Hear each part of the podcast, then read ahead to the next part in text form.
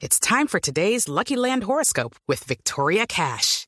Life's gotten mundane, so shake up the daily routine and be adventurous with a trip to Lucky Land. You know what they say. Your chance to win starts with a spin.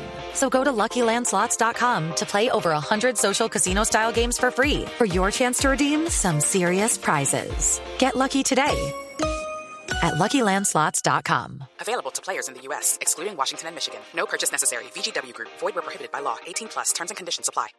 Los personajes, las historias, las anécdotas, las confesiones, las noticias, todos los temas puestos sobre la mesa. Aquí comienza Mesa Blue. Presenta Vanessa de la Torre en Blue Radio y bluradio.com. La nueva alternativa.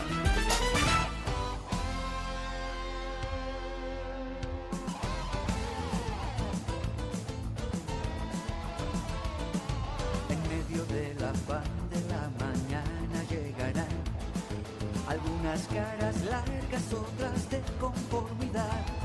Algunas prestan atención, otras piden explicación, otras viven tomando el pelo y solo esperan la hora de salida. Amigos en los buenos y en los malos días. Para el fútbol, las clases y la algarabía. No existen combo más cenas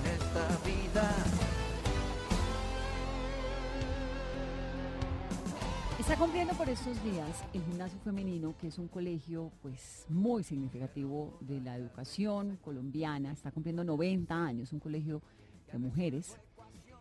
Pero su directora se llama Marcela Junguito y es una jovencita de 37 años. La he invitado a este programa de domingo, no necesariamente para hablar del colegio ni de ella como rectora, sino de los jóvenes, de los retos que tenemos los padres de familia frente a la educación, frente a las propuestas, frente a todo esto que está pasando en la vida cotidiana, las redes sociales, el internet, la necesidad de que aprendan un poco más a leer, etcétera, etcétera. Así que bienvenidos, esto es Mesa Blue, hoy es domingo. Marcela, bienvenida al programa. Vanessa, muchas gracias. Estoy contentísima de estar aquí hoy con ustedes. 37 años y ya rectora de un colegio. Y empecé a los 33, ¿no? ¿Y qué? ¿No se la montan a uno de rectora? Si Eh, uno chiquito no respeta a nadie ni a los papás, ¿va a respetar a la rectora de 37? No, pero las, las estudiantes sí han sido súper respetuosas siempre, porque para ellos, para los niños uno es viejo, ¿no? Eh, realmente ser rectora señora, ya es, es una señora. Uno ya es una señora eh, y han sido pues muy lindas y muy respetuosas siempre, pero claro, llegar a los 33 años a asumir un cargo como el mío, pues sí representó un reto, pero un reto muy motivante para mí, de pues demostrar que yo sí era la persona para estar ahí. Sí, un reto tremendo, porque manejar un colegio pues de 90 años, con tanta tradición encima, de niñas, con todos los retos que tienen las niñas hoy en día, ¿es fácil educar mujeres? ¿Hoy en día es más fácil que antes o más difícil? Yo pensaría que de pronto es más fácil porque pues lo que, lo que he vivido yo estos años con las estudiantes del colegio es que son, son niñas muy inteligentes, son niñas muy conectadas con el mundo, digamos que tienen un bagaje diferente al que tenía uno cuando estaba en el colegio, que pues para uno realmente el mundo era muy chiquito. Mm. Eh, hoy en día para ellas el mundo pues es el mundo, están conectadas, eh, son, son ciudadanas del mundo y eso hace que trabajar con ellas sea muy agradable y en mi opinión hasta más fácil porque siento que hay más cosas en común y un lenguaje en, en común con ellas también. ¿Son más juiciosas que la generación nuestra? Sí, ¿Sí? increíblemente sí. Ay, qué alivio, si quieren. Sí, yo creo, y, pero yo creo que se debe también al cambio en, en la educación y en los modelos pedagógicos. Eh, yo pienso que en nuestra época y pues en, en épocas anteriores los modelos pedagógicos, los sistemas educativos eran quizá más cerrados, un poco más eh, encaminados hacia la disciplina, la obediencia, y eso hacía que de alguna manera... Fuéramos todas unas rebeldes insoportables. Exactamente, siento que había una necesidad de rebelarse más fuerte. Hoy en día eh, la educación permite más libertad, más amplitud y, y me parece que las, que las niñas y los jóvenes en general responden mejor a eso. Hablemos sobre la disciplina, Marcela. ¿Es importante la disciplina en la educación de nuestros niños y, bueno, jóvenes? Es muy importante. Eh, hace unos años me preguntaban, me hacían una pregunta similar y yo decía que la disciplina no hay que entenderla como obediencia, ¿no? Porque de pronto se nos, se nos confunde un poquito la noción de disciplina con la noción de obediencia y son dos cosas muy distintas.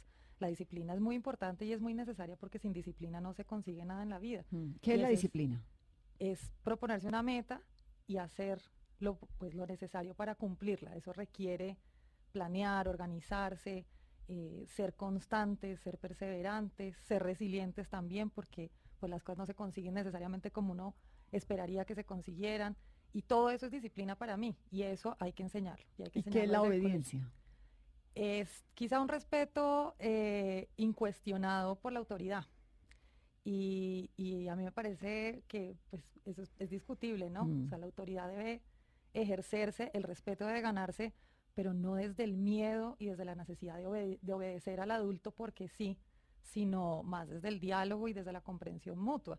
Entonces yo creo que la obediencia es uno de esos conceptos que para mí se han replanteado mucho. Entonces, se supondría que los niños y los jóvenes deben ser obedientes más por una cuestión como de inspiración, si le estoy entendiendo, como de que lo respeto y punto, y por eso le hago caso, pero no necesariamente porque le tengan miedo al castigo, al regaño, a la consecuencia. Totalmente de acuerdo, sobre todo en el contexto escolar. Yo pienso que ese es el rol de las autoridades en un colegio, inspirar y motivar ese respeto pero desde, desde la, de ganarse la confianza de los estudiantes, de convertirse en un modelo, en un guía, en un, en un, en un modelo a seguir, ¿no? Mm. Eso inspira esa confianza, eso inspira ese respeto y de ahí viene, sí, un sentido de, de, de autoridad que en mi opinión es muy lindo, pero que no responde ya al miedo y no debería responder al miedo. Yo pienso que el miedo ya no tiene ningún lugar en la educación. ¿Y cómo hacemos en la casa los padres de familia para educar niños que sean disciplinados, que sean juiciosos, que no sean estos rebeldes, pues que ve uno a veces o que fueron como que, que no vayan a ser como fue uno, que uno pues también era muy rebelde. Pues yo lo que he visto es que los niños y los jóvenes responden muy bien a la claridad, cuando las reglas son claras, cuando los límites son claros y ellos saben que no pueden pasarlos porque pues ese es el acuerdo, digamos, en, el, en la casa o en el colegio, responden muy bien. Cuando no hay claridad en los límites o cuando hay veces sí y otras veces no, eh, se les confunden esos límites a los, a los niños y, ellos son muy hábiles, ¿no? Ellos mm. logran conseguir lo que quieren si ven que no hay una firmeza frente a las reglas del juego por parte de los papás. Y pues ese sería mi consejo, ser muy coherentes, ser muy claros en esas reglas. como siempre, las mismas reglas, siempre la misma disciplina, la rutina. Y los niños necesitan eso, ¿no? Ellos necesitan unas rutinas muy, muy claras eh, que se repitan porque eso les forma unos hábitos y donde eso no sea claro para ellos, pues tampoco saben cómo responder. ¿Cuál es la diferencia entre educar niñas y niños? Usted es la rectora de un colegio de niñas. Sí. ¿En qué difiere la educación de las niñas y de los niños? Pues en mi opinión difiere en el, el impacto que queremos lograr con eso. Eh, el, enfoque mío y el enfoque del colegio es un enfoque de empoderamiento de nuestras niñas. Creemos que es nuestra labor y nuestro, digamos, nuestra obligación incluso con el país formar mujeres líderes, formar mujeres que sean capaces de proponer algo diferente para el país y de, de llevarlo a cabo. Eh, en ese sentido, pues formar mujeres y formar hombres, en mi opinión, es muy distinto hoy en día en ese sentido, porque nosotros estamos formando mujeres para que sean líderes del país. Los hombres han tenido ya una larga historia de liderazgo. ¿Es el nuestro un país machista? ¿Es una sociedad machista? Sin duda alguna, sin duda alguna. Yo, pues, hemos avanzado en muchos sentidos, por supuesto, pero seguimos siendo una sociedad profundamente machista y yo creo que lo vemos todas las semanas en las noticias, todos los casos terribles de feminicidios, de acoso, de, abuso en los medios de transporte. Mm. O sea, todavía seguimos siendo una, una sociedad permisiva frente a algunos comportamientos y no lo suficientemente eficaz en, el, digamos, en, reprender, exacto, esos comportamientos. Pero además, digamos, de lo obvio, que es el feminicidio, el maltrato a las mujeres, el marido que le pega, el novio que la amenaza, de esto que es como innegable, ¿en dónde más se ve el machismo en la sociedad? Por ejemplo, en los puestos competitivos, tal vez, en, en las oportunidades de trabajo, ¿en dónde más se ve? Sí, en esas esferas también, por supuesto, el, digamos que el, el, techo de cristal, el famoso, famoso techo de cristal, que es esa... Sí, que quería romper Hillary Clinton.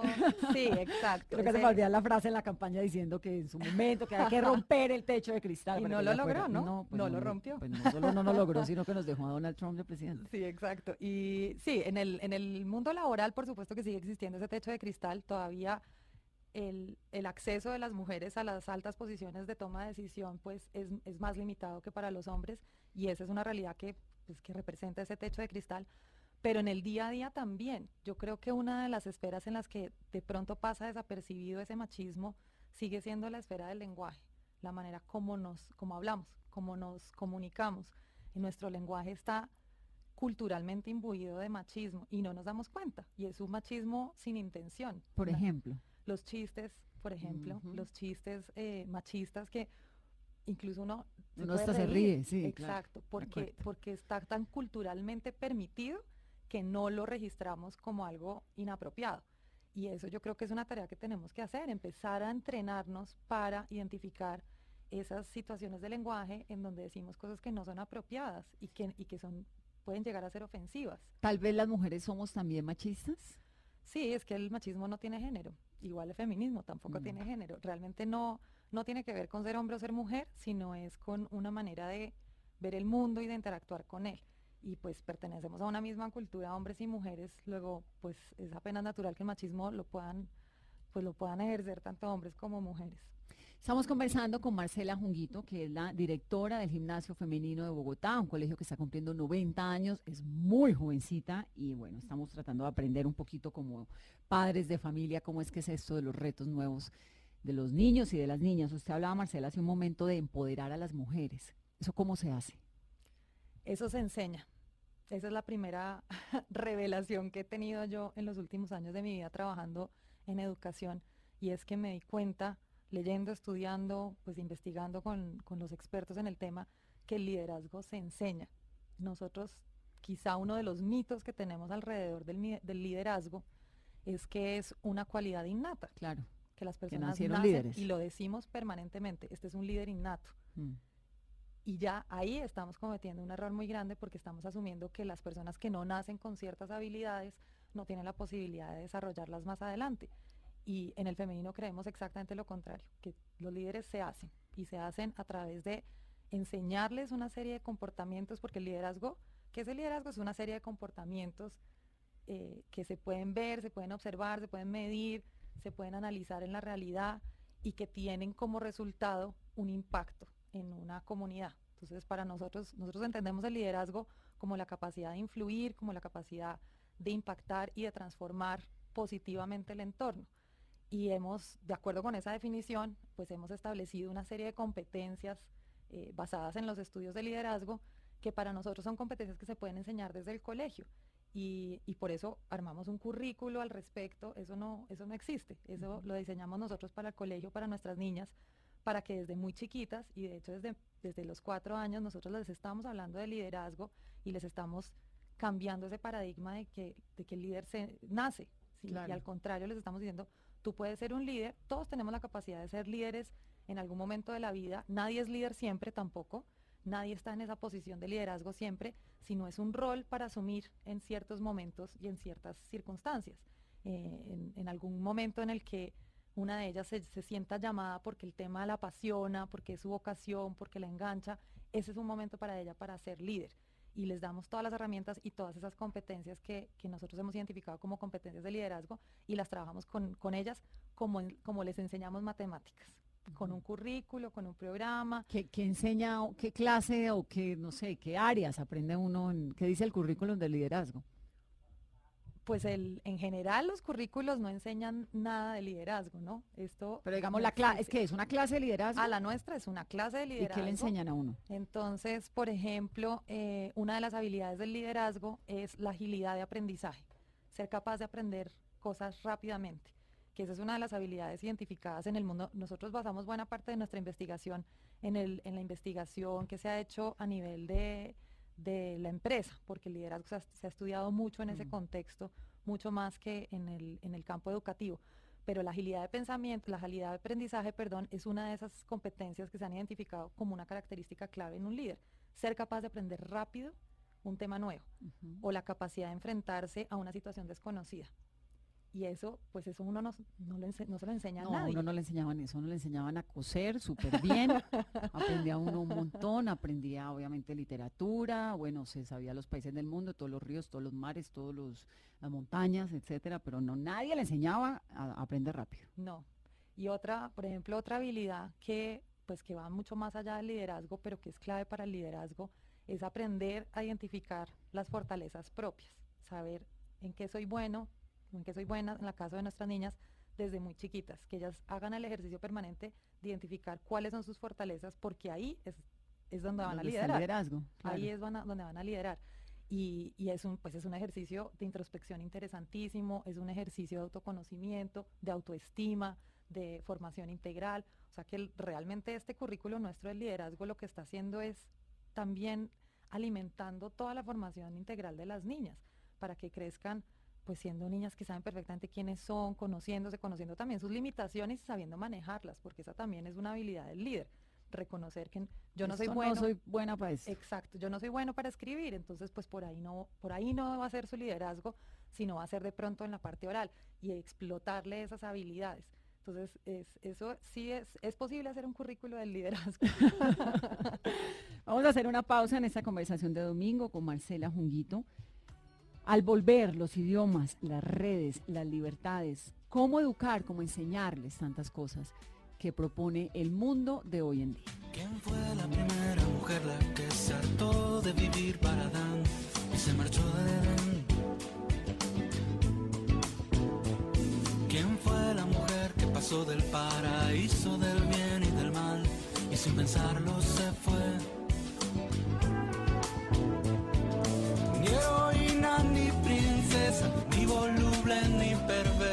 Crece libre y no se deja someter.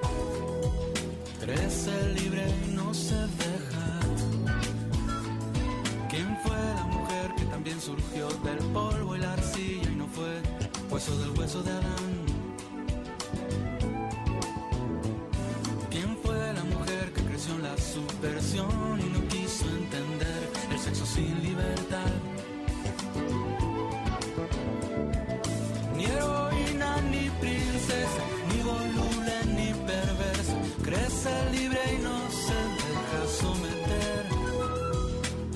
Crece libre y no se deja. Lilith fue la primera mujer. Lilith fue la primera mujer. La primera mujer.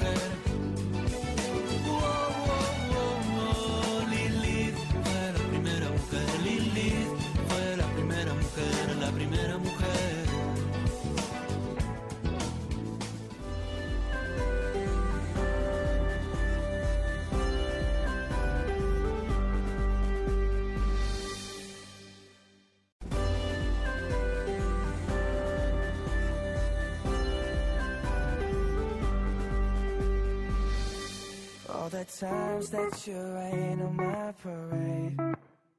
And all the clubs you get in using my name. You think you broke my heart, oh girl, for goodness sake. You think I'm crying on my own, well I ain't. And I didn't wanna write a song Cause I didn't want anyone thinking I still care or don't. But you still hit my phone up and baby, I'll be moving on. And I think it should be something I don't wanna hold back. Maybe you should know that.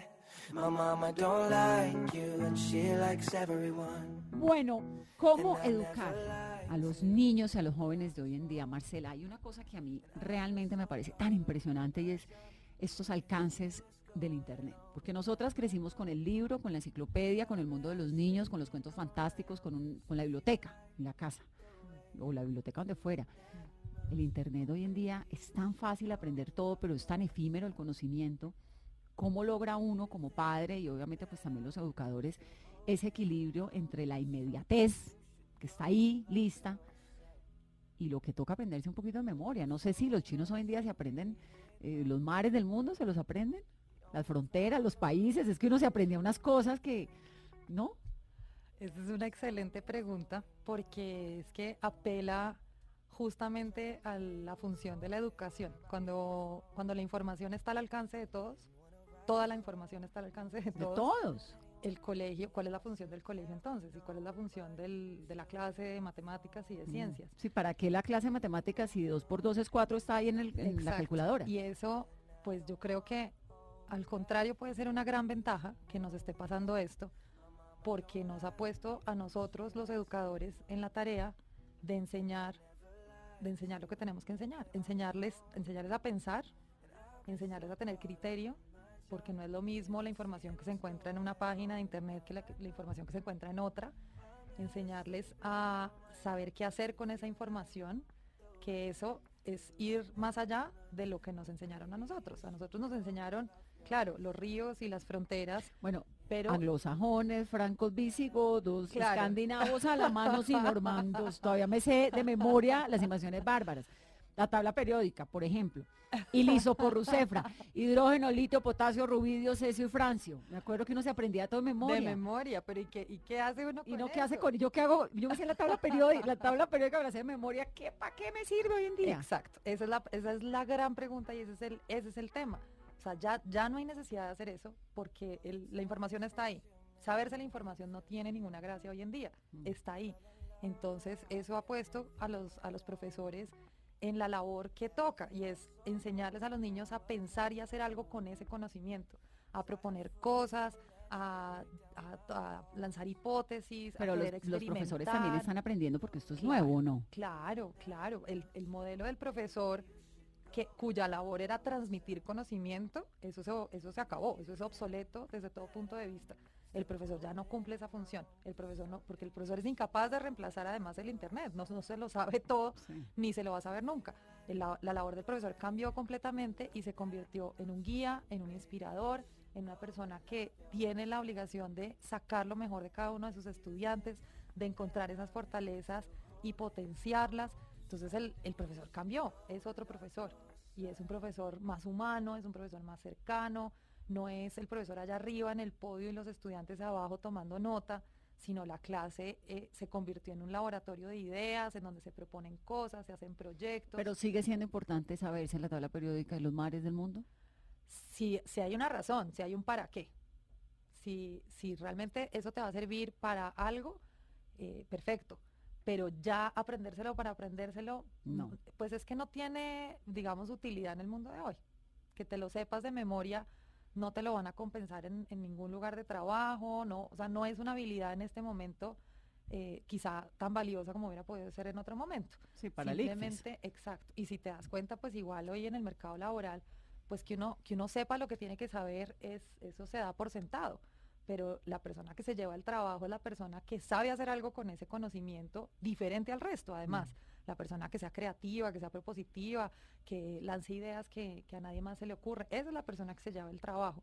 Entonces, pues el- los profesores están a- en la obligación de formar a esos estudiantes y eso cambia la dinámica del salón de clase, cambia la dinámica entre el profesor y el estudiante y cambia también el rol del estudiante, porque el estudiante ya no es una persona pasiva en el salón de clase Tomando nota. recibiendo un Mm. conocimiento, sino es una persona que tiene que participar activamente en su propio proceso de aprendizaje y hacer, o sea, ser realmente un agente activo de ese proceso, o si no, pues no lo va a lograr. Marcela, usted usa una palabra, un término durante toda la entrevista que es inspiración, inspirador, que el, el profesor tiene que ser inspirador, que el personaje tiene que ser inspirador, bueno, todo esto. ¿Cómo se consigue?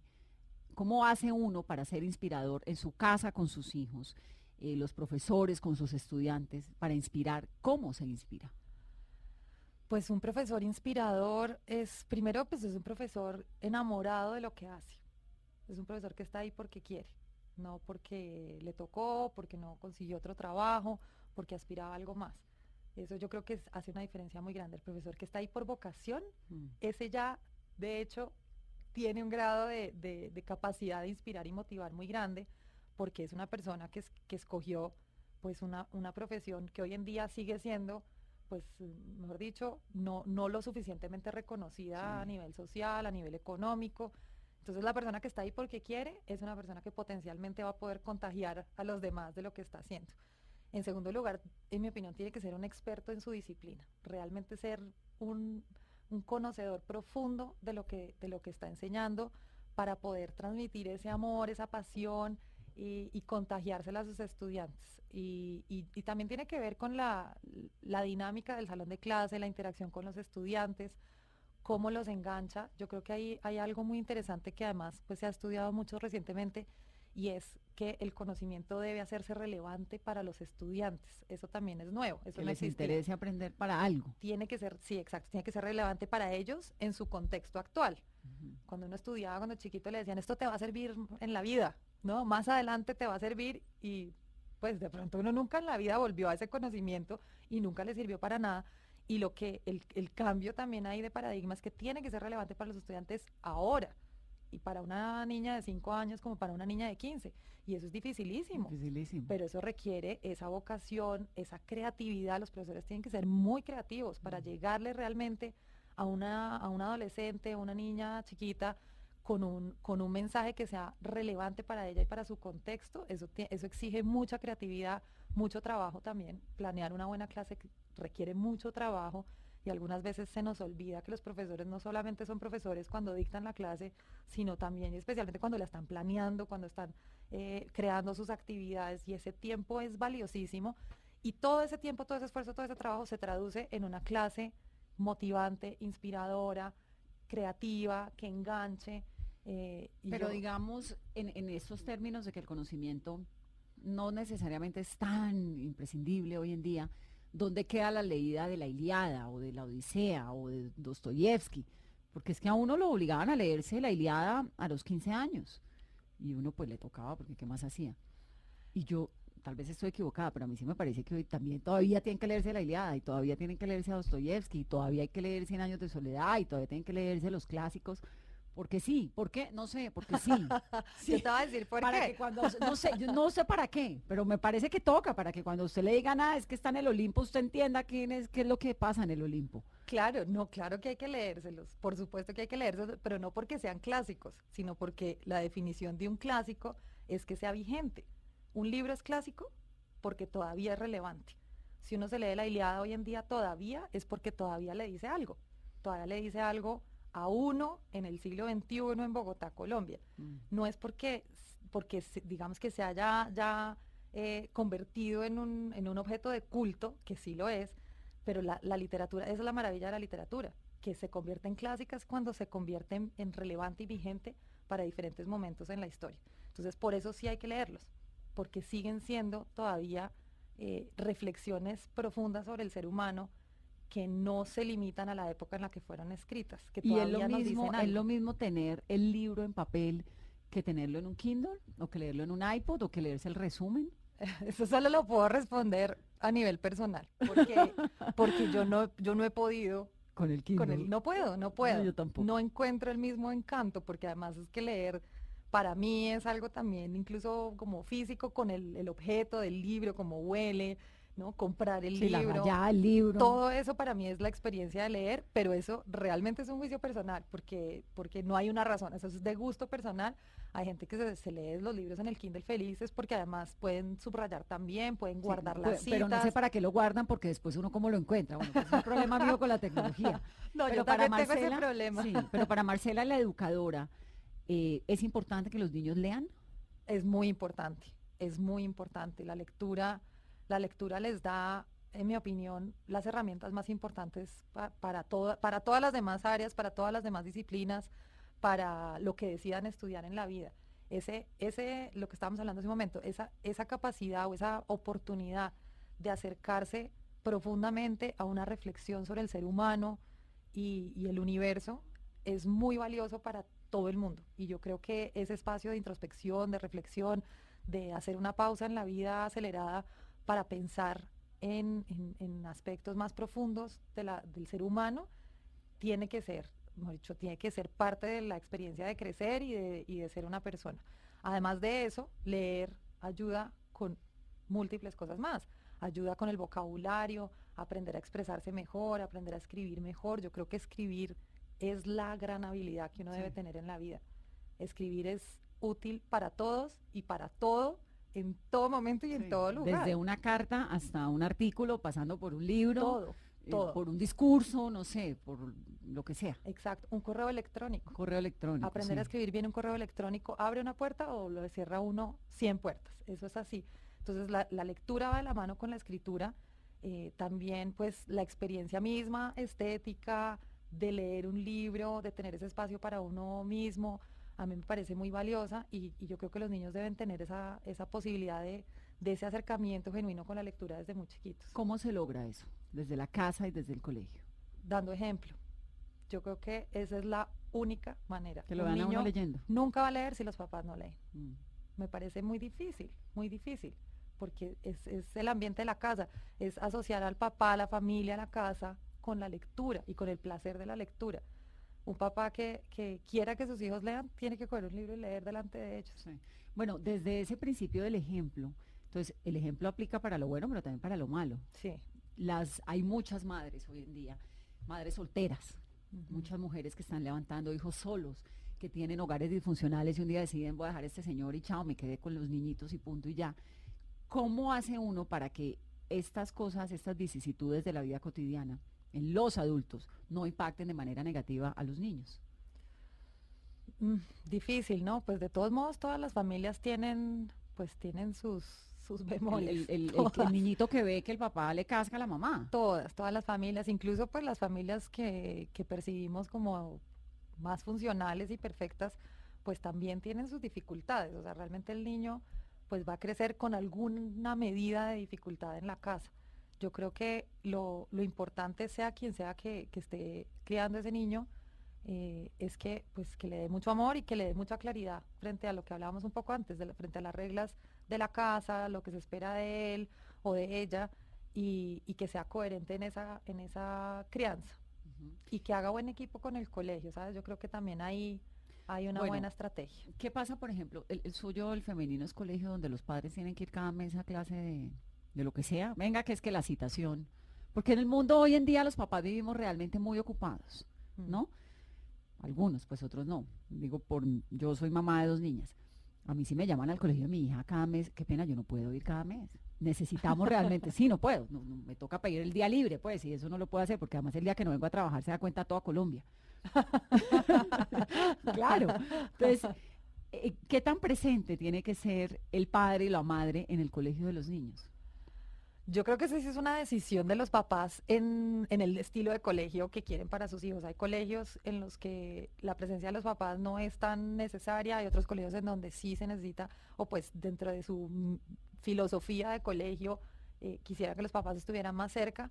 Nosotros somos un colegio así, la verdad. Nosotros sí queremos, montones. queremos, pues no montones, pero queremos que los papás estén ahí presentes. Por ejemplo, no para dar tantas reuniones y ese tipo de cosas, Los bazares pero, cada 15 pero las presentaciones de las niñas, por ejemplo, o sea, una presentación donde la niña va a mostrar en lo que ha trabajado tres meses, eh, que por fin logró pararse y cantar una canción. Si la mamá no está ahí, a mí me parece dolorosísimo, dolorosísimo. para la niña. Entonces, en ese sentido, sí es importante que los papás estén ahí, que estén cerquita, que estén pendientes, no tienen, ojalá no estén todos los meses en el colegio. Yo creo que ningún No, colegio lo que quiere es que es una combinación compleja, Sí. porque uno tiene más de un hijo. En mi caso particular, yo tengo dos hijas. Entonces, el jardín de Carlota, por ejemplo, que es mi hija menor. Entonces, si Carlota eh, eh, le hacen grado cada, no sé, cada seis meses, creo que hay como unos grados, pero que el día del científico, pero que el día de la granja, que el día del no sé qué, y la otra en el colegio, entonces, que el día en que se paró en, en el dedo chiquito, que el día, no, hay una cantidad de actividades y uno como padres, pues obviamente trata de estar en todo. Ya, no, pero sí, la no, vida- no, la- no hay la que- vida real es que los papás vivimos ocupados. Sí, no hay que excederse tampoco porque además le quita mérito a la, al, al evento Claro. que está haciendo la niña. Pues si se invita a los papás a todo, pues ya pierde un poco de encanto la, la presentación final del año o algo así. No, yo creo que hay que encontrar una, una justa medida eh, y los colegios también, pues ser, y estamos conscientes, por supuesto, que los papás de hoy en día, pues son papás muy ocupados, papá y mamá están trabajando y eso está muy bien, eso está perfecto. Sí.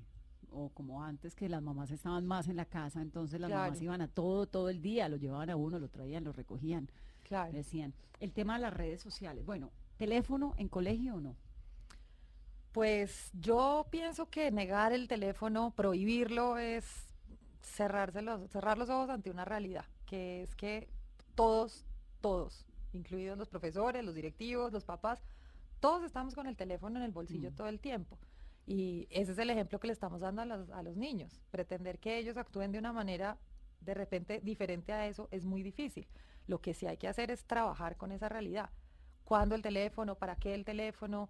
Eh, en clase, no, para mí es un no rotundo porque inmediatamente una niña tiene el teléfono al lado, ni siquiera en la mano, sino al lado, ya tiene su atención puesta en otra cosa y no va a poder involucrarse como deben en el salón de clase, ni participar activamente en la actividad que se esté haciendo. En, en la, pues en el salón de clase me parece que sobra, además que en los salones de clase hoy en día pues hay computadores, hay iPads, hay, digamos que está la tecnología a la mano, pero dentro de lo que tenga planeado el profesor. Eh, en el recreo, nosotros, yo me imagino que todos los colegios somos muy creativos tratando de inventarnos actividades para que las niñas jueguen, salten, Sí, es brinquen, que hagan de todo. ¿Sabe que hay una cosa que me, me- me aterra a mí un poco, digamos, de, sí, de la infancia hoy en día? Y es que uno creció, yo crecí al lado del río Pance. Entonces yo vivía llena de barro, con botas machita, co- cogiendo hormigas, Sí. ¿no? Corriendo, bicicleta. Entonces llegaban las 7 de la noche y uno estaba realmente rendido, agotado, muy Sí. cansado. Bogotá pues no es una ciudad muy amigable con los, con los niños. Bogotá pues tiene parques, pero pues no es que tenga un montón de parques. Tampoco es que los niños puedan salir solos a- al parque, solos a la, a la, a la cuadra. Es como distinto. Tal vez yo porque crecí en provincia, entonces tengo como este recuerdo todo romántico de la infancia en la provincia. ¿Eso qué lo reemplaza? Nada, la verdad nada. Nosotros, pues, en ese sentido somos un colegio muy afortunado porque tenemos un bosque eh, Grande, grandote, lindo. lindo. y que se ha convertido en nuestro lugar favorito, la verdad, para subir con las niñas, para plantar árboles. Y, y- y nos hemos dado cuenta que se ha convertido además en un salón de clase maravilloso, Mm. donde ellas están aprendiendo de la naturaleza, donde están aprendiendo el nombre, se aprenden el nombre científico de las plantas, pero ya porque las están plantando ellas, conocen perfectamente qué plantas son nativas, qué plantas son foráneas, y, y estamos ¿Es de tratando- verdad tan importante el contacto con la naturaleza? es, m- es fundamental, es fundamental para todo, para crecer, para pensar mejor, para eh, incluso para aprender, aprender más rápidamente y mejor las otras áreas. Sí, ese contacto con la naturaleza se ha, se ha documentado que es clave para el aprendizaje y para crecer en un ambiente sano, en- con una sensación de bienestar. Y para nosotros, pues, ha sido muy motivante tener este recurso para que las niñas, y lo hemos, y lo, lo usamos per- permanentemente, para que las niñas tengan todo tipo de razones para estar lejos del celular. Pero por ejemplo Steve Jobs no creció rodeado de árboles. Pues no, pero de todos modos, digamos que de alguna manera, pues tuvo la oportunidad de, de- de fomentar su creatividad y su, y su, digamos que su capacidad de innovar. Y bueno, Steve Jobs igual es, es un ejemplo un de un ser extraordinario, eh, que de esos también tenemos en todos los colegios y tenemos que aprender a identificarlos porque los hay. Pero, pero el contacto con la naturaleza, sobre todo por lo que hablábamos ahorita, pues en vivir y crecer en una ciudad como Bogotá, sí requiere verde, verde y que las niñas vuelvan a, sí, a saltar y a crecer y a, y a embarrarse y a estar en contacto con los árboles y, y les hace mucho bien, la verdad que les hace mucho bien. Estamos conversando con Marcela Junguito sobre eso, sobre educación, sobre la pasión por la enseñanza, los retos que tenemos los padres, sobre cómo educar, cómo enseñarlos a que lean, cómo ponerlos a soñar un poco más.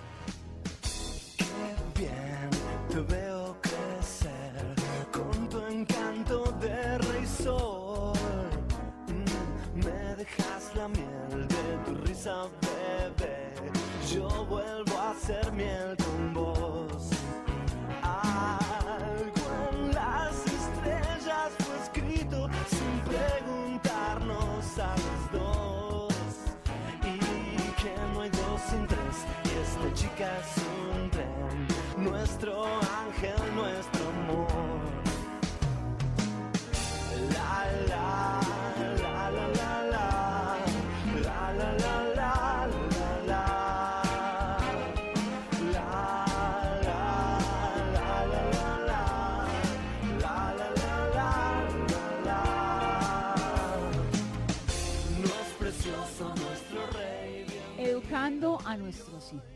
El reto de los padres, el reto de los profesores.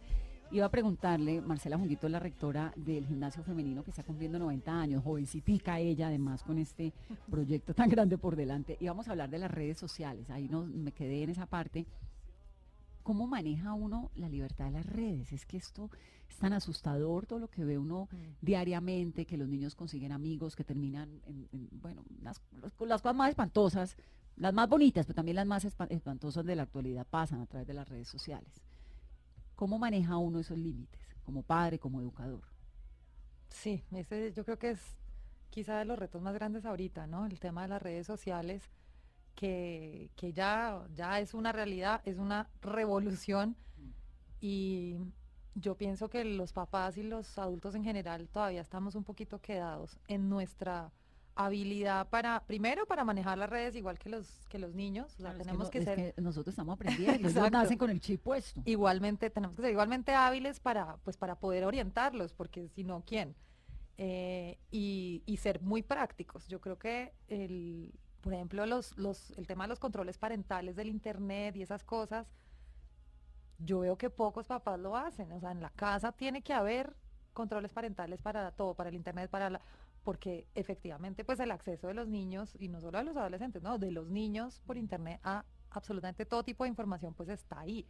Y eso es una medida muy práctica que yo creo que hay que tomar en todas las casas. En los colegios lo hacemos que pues tenemos, tenemos esas, esas prohibiciones funcionando, pero en las casas no. O sea, en las casas todavía falta, falta que los papás se pongan las pilas en eso, en que los niños no puedan acceder a páginas pues inapropiadas pues por el internet de la casa. Eh, porque eso puede pasar, puede pasar accidentalmente. No, pues además. es que se mete uno a una página cualquiera, pone la princesita Sofía y después del cuarto capítulo la princesita Sofía es una estrella porno. Exacto. Vamos, y, eh, ¿no? Exacto, exacto. Y los niños pues necesitan pues supervisión primero, obviamente, pues los niños solos con un computador y acceso a internet, pues eso no debería pasar, Mm. pero además ser prácticos los papás, ser muy pragmáticos en poner esas, esos, esos controles al internet, por lo menos como una medida aterrizada y concreta. Sí. Pero además de eso, pues sí estar ahí, yo creo que eh, esa época dorada del computador en el, en el estudio, ¿no? Que Sí. uno, uno tenía un computador para toda la familia y tenía que hacer fila para usarlo. Eso ya no existe, pero tampoco llegar al límite que los niños tengan una, un, un aparato electrónico para ellos a las 24 horas al día sin supervisión de Mm, adulto. No, y de porque- pronto uno les controla los de la casa de uno, pero ¿y el del vecino o el de los amigos? Sí. Bueno, ahí ya es un- más cuestión de educación y criterio y formación y hablar con ellos, obviamente de acuerdo a la edad, por supuesto. ¿Son más inteligentes y más tesos de lo que uno cree? ¿Los niños y los jóvenes? Pues tecnológicamente hablando, sí son más hábiles, claro, son muy hábiles tecnológicamente, muy hábiles y eso es muy bueno, eso podría ser pues muy bueno potencialmente para dirigido a, a lo positivo, pero también puede pues hacer que la curiosidad normal de un niño pues lo lleve a ver cosas que un niño no debería ver. Y el problema no es la curiosidad del niño, el problema es el acceso a, a ese tipo de información, el acceso inmediato.